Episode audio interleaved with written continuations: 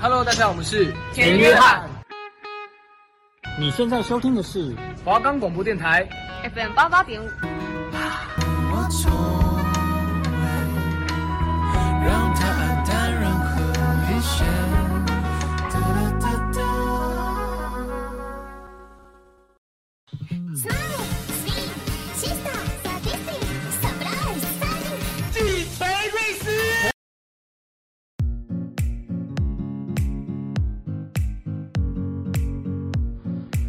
打破眼界，放眼未来，你的人生由你自己掌控。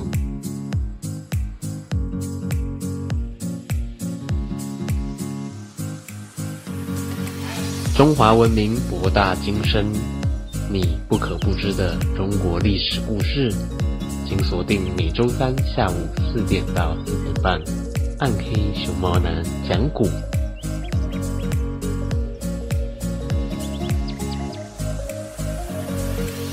欢迎收听《鬼之狂暴猫男讲古》，我是主持人鬼之狂暴猫男。我们的节目可以在 First Story、Spotify、Apple Podcasts、Google Podcasts、Pocket Casts、SoundOut Player and KKBox 等平台收听。搜寻华冈电台，就可以听到我们的节目喽。嘿嘿。那么上礼拜呢，我们啊算了，我们直接进入正题。小猫找高年。水淹七军。刘备经过多年的努力，势力日渐增大，便在手下将领的拥戴下称帝，做了汉中王。曹操得知此事，大为恼火，要联合其他人马一起进攻刘备。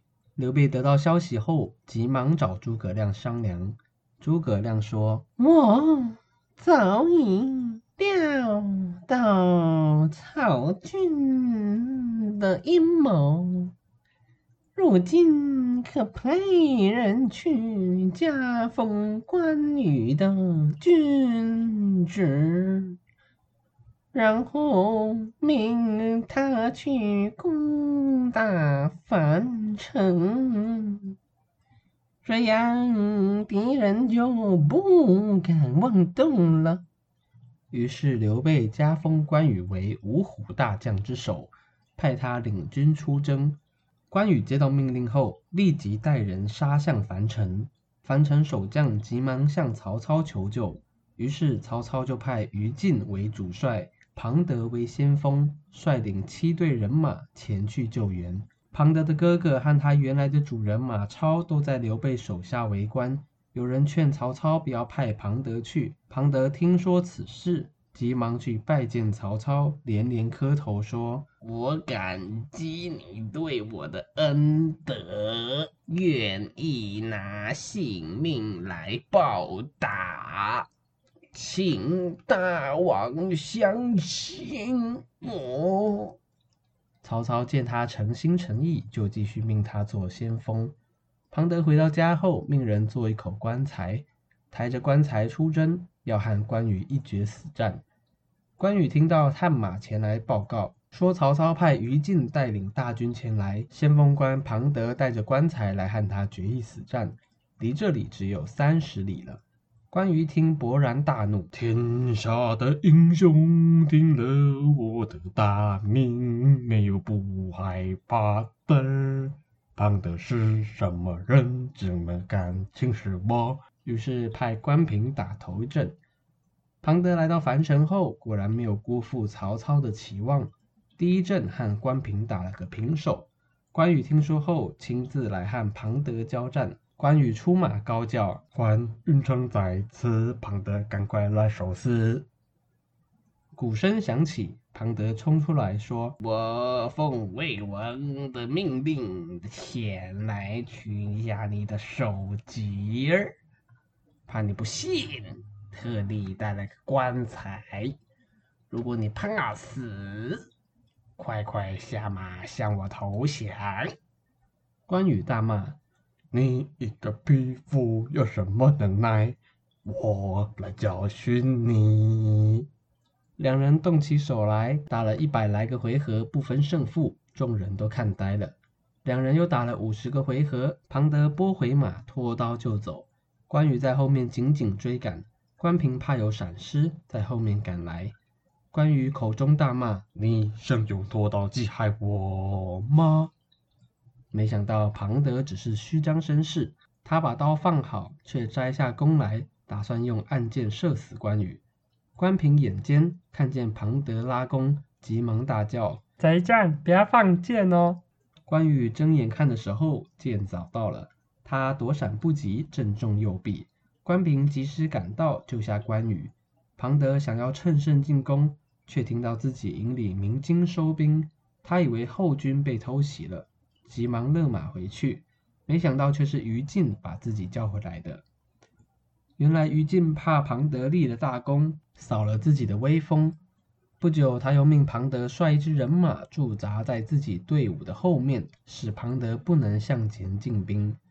过了半个多月，关羽的箭伤已经痊愈，出去观察敌情，看见于禁的大军都驻扎在低洼处，便心生一计，命人准备船筏。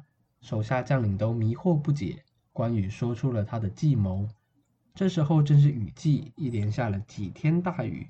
于禁手下一个将领劝他把营寨移到高处，不然的话，如果江水暴涨，就有全军覆没的危险。于禁听了大怒，说：“你好大的胆子，竟敢扰乱军心，再敢胡说，一定斩不饶。”庞德听了这将领的建议，觉得很有道理。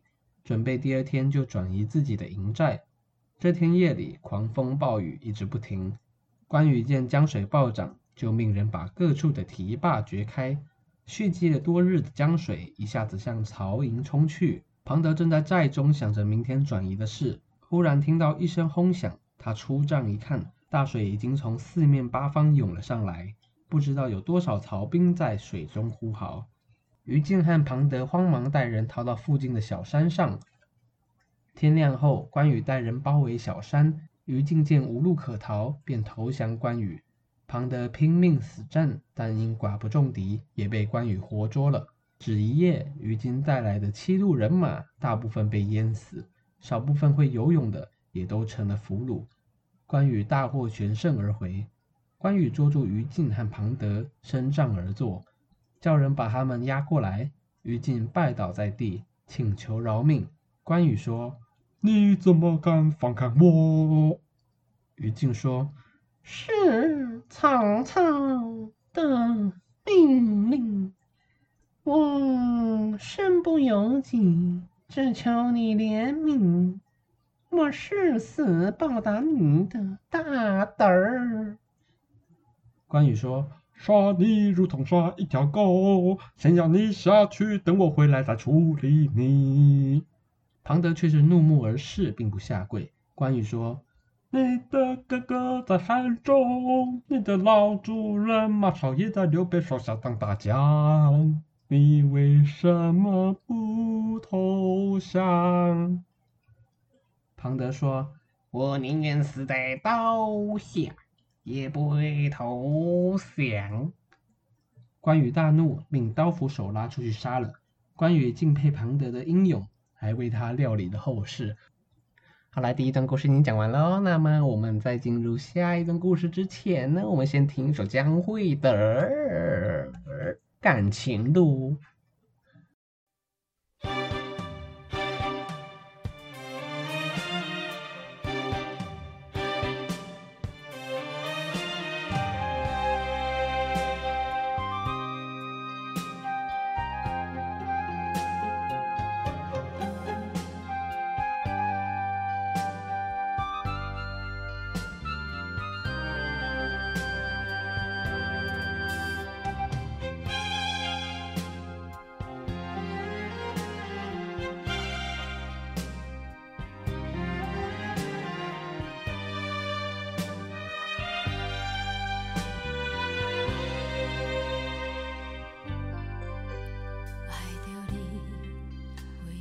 心内完全拢无准备，需要你对阮关怀，你无惦在阮身边，等待你，阮的心情亲像日头落黄昏，离开你，寂寞孤单。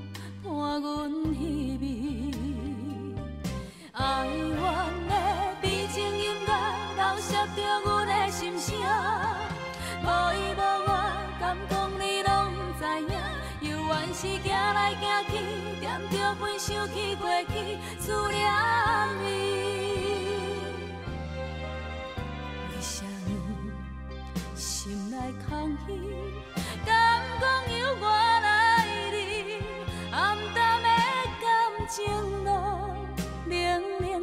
清清，到何时？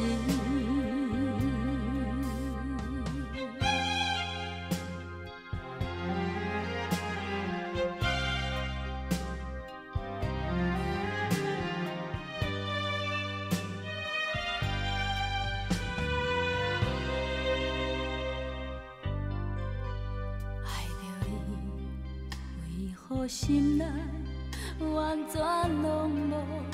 准备，需要你对阮关怀，你无惦在阮身边，等待你，阮的心情亲像日头落黄昏，离开你，寂寞孤单伴阮稀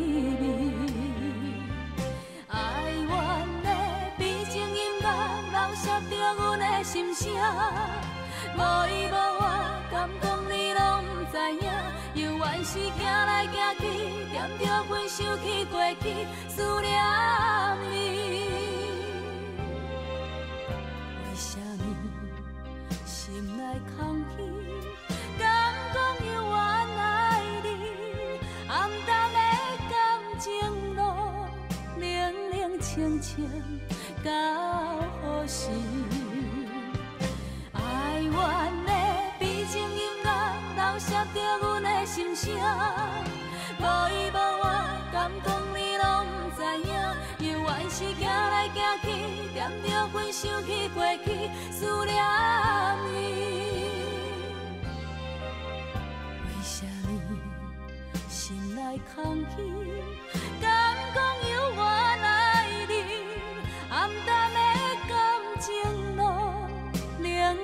清清，到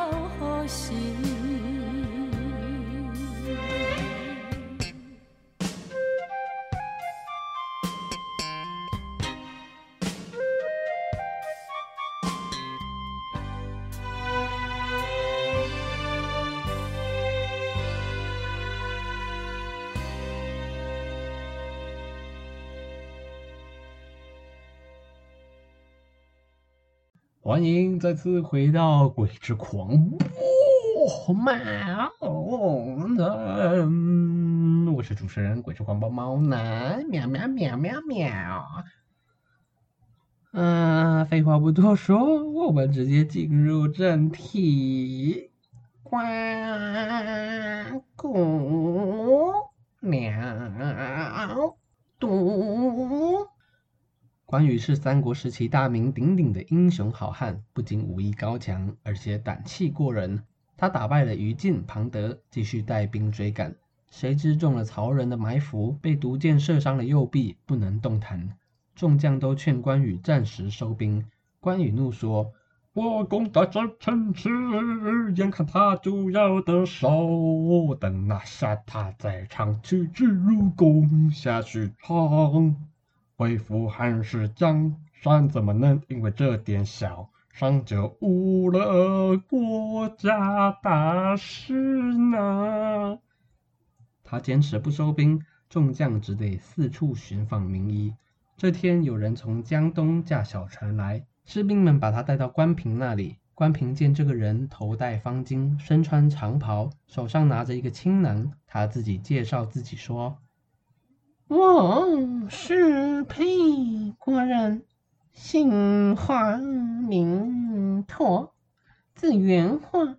听说关将军是天下的英雄，现在中了毒箭，特地来医治。众将领一听是神医华佗，急忙将他迎入帐内。关羽因中了箭，十分疼痛，又怕扰乱军心，没有什么消遣的，只好和马良下棋。他听说有医生来了，马上把华佗召了进来。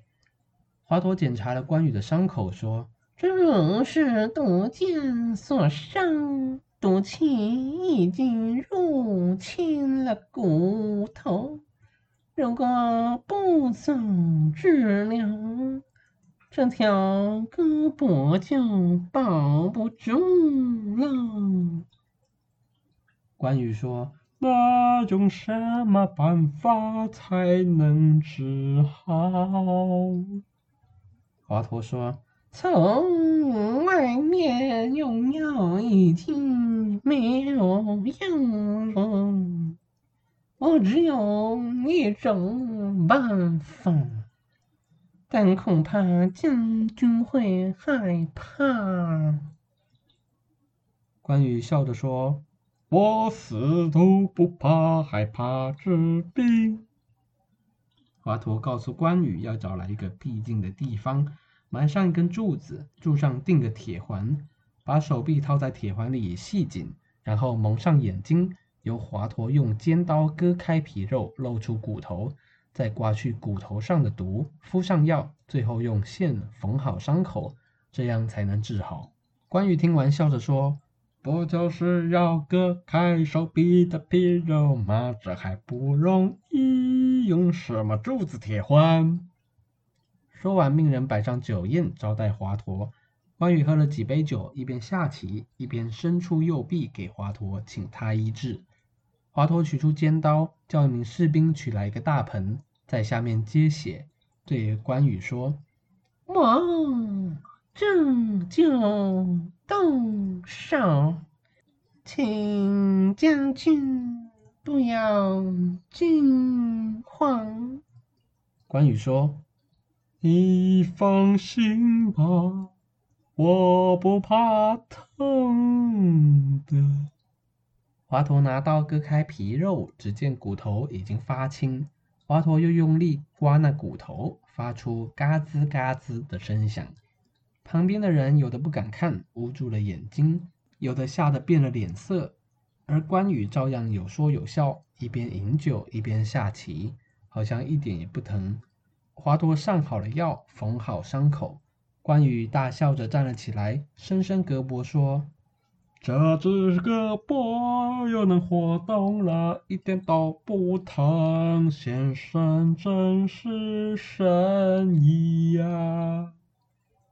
华佗赞叹不已，说：“我。”当了一辈子医生，从来没有见过像将军这样的人啊！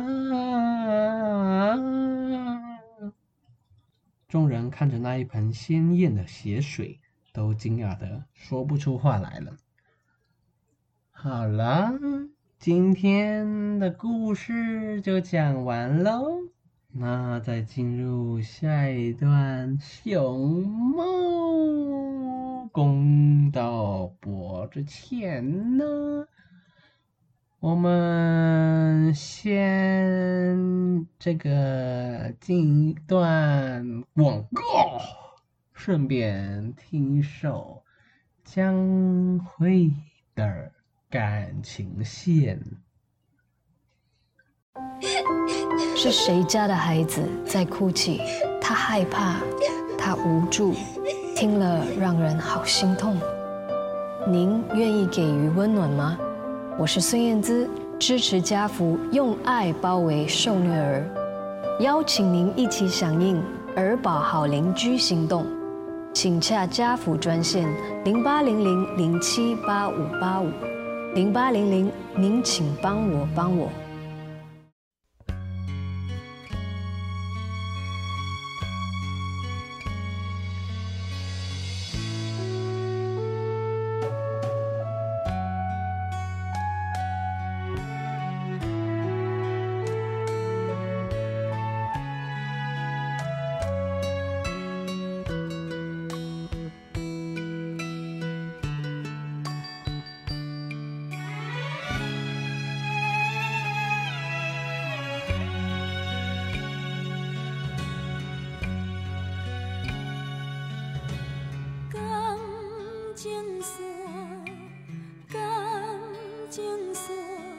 加一分甘会比人较好命？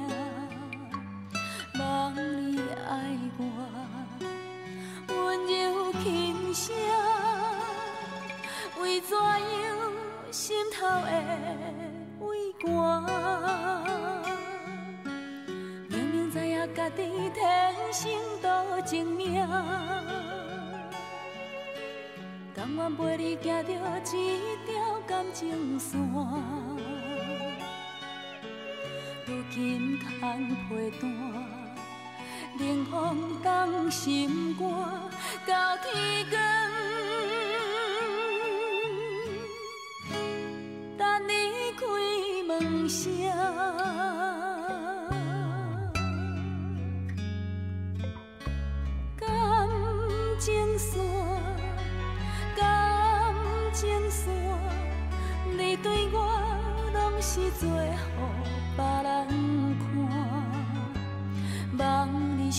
相听，心内有我，为怎样目屎流袂煞？已经看破世间共人无共命，山盟海誓只有时间冲的线。虽然阮无伴，愿搁讲亲情，伤心的一条感情线。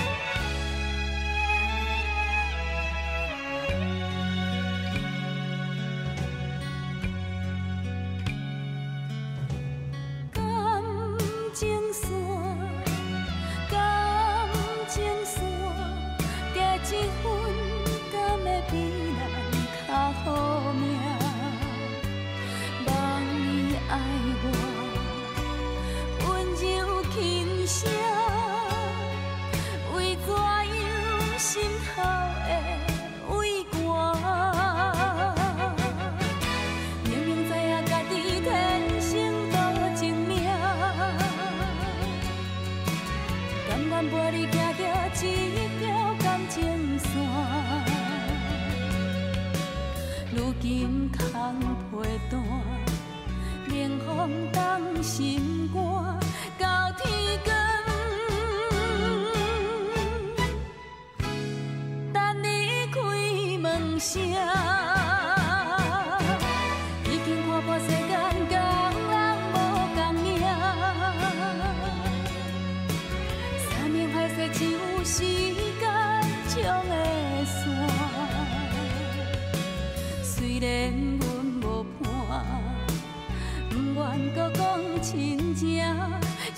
しめ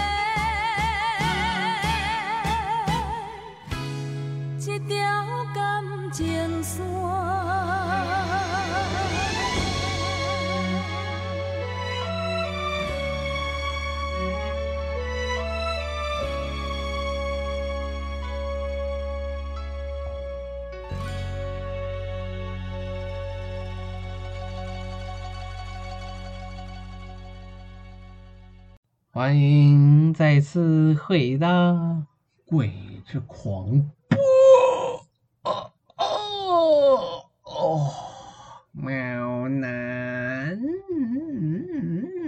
讲古，我是主持人鬼之狂播。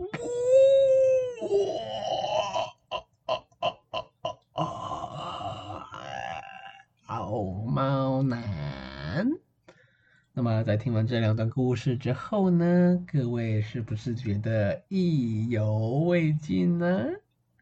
嘿嘿，那么不知道大家有没有什么感想呢？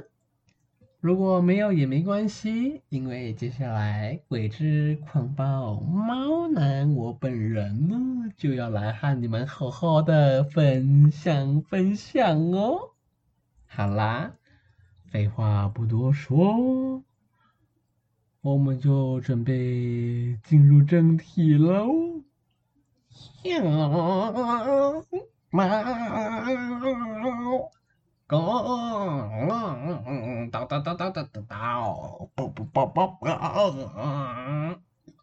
那第一段故事中，我们看到这个关羽对战庞德。那鬼之狂暴猫男呢，在第一次读到这一篇故事的时候呢，其实是非常惊讶的啊，因为我们看到关羽在对战庞德，似乎好像没有到屌虐。反而中计啊，被射了一支箭啊，非常疼痛啊。那在第二段故事中啊，我们看到这个关羽非常勇敢，在这个华佗在帮他治疗的时候呢，他竟然怎么样呢？他竟然怎么样呢？他竟然让华佗割开他的手，并且在骨头上直接刮下毒液，那这是非常的痛哦。这时候你可能又想问了啊，鬼之狂暴猫喵喵喵男。你敢不敢像关羽一样，这样被割开肉去治疗骨头上的毒液呢？这个问题问的非常好，为什么呢？鬼之狂暴猫男从小饱读诗书，上知天文，下知地理，但是。如果你问我敢不敢跟关羽一样这样受治疗的话，我可以很肯定告诉你，应该要打个麻醉哦。好了，今天的节目就到此为止喽。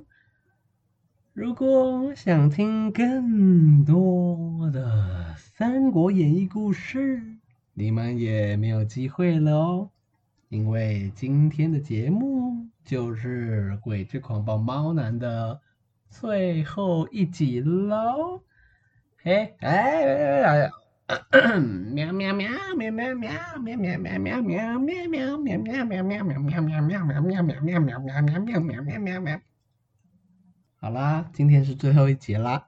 那么其实也是真的非常感谢啦，毕竟已经这样子搞了快半年了。那如果有真的有在这个关注我这个节目啊，也蛮喜欢的话，那真的是非常感谢你喽。好啦，那我们就有缘再见啦，拜拜。